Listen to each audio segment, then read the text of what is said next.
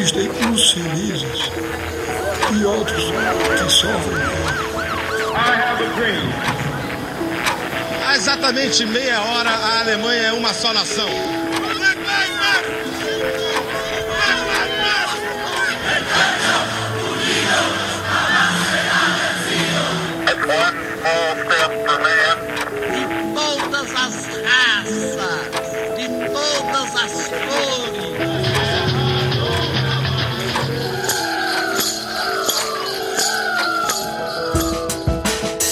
Momento Virtus.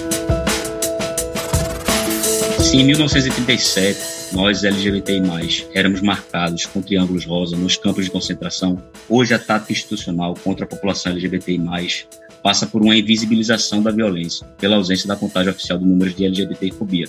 E, em não havendo números oficiais que demonstrem a existência dessa violência específica, o pretexto da inexistência de LGBTI-fobia se amplia. Não é raro ouvir dos que negam a existência de LGBTI-fobia que há um complexo de vítimas dos LGBTI+, que os casos de violência motivada por intolerância, identidade de gênero e orientação sexual estariam sendo superdimensionados, que a maioria das mortes LGBTI+, teria outras motivações que não estariam vinculadas à LGBTI-fobia. Bem, a LGBTI-fobia no Brasil é histórica, baseada no conservadorismo, patriarcado, misoginia, fanatismo religioso, ignorância, representa mais pura intolerância, discriminação e preconceito ao diferente. Mas muitas vezes, muitas vezes se apresenta com embalagem bonitinha que chamam de opinião. Só que essa opinião, que rejeita os corpos dissidentes da heteronormatividade compulsória, é responsável pelo sofrimento e até mesmo morte de pessoas. A LGBTI-fobia mata. Daí a necessidade de dados estatísticos que demonstrem a realidade enfrentada por esse grupo vulnerabilizado, que resulta na construção de políticas públicas e medidas adequadas ao enfrentamento da criminalidade com motivação LGBTI-fóbica.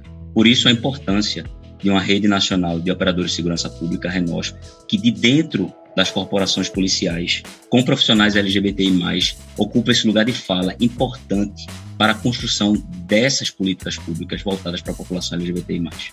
Meu nome é Carlos Souza, sou comissário da Polícia Civil do Estado de Pernambuco, vice-presidente da Rede Nacional de Operadores de Segurança Pública, RENOSP LGBTI+, e este é o Momento Virtus.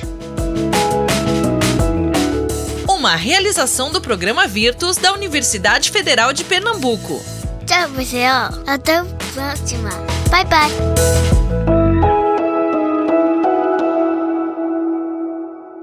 Este episódio foi editado pela Nabecast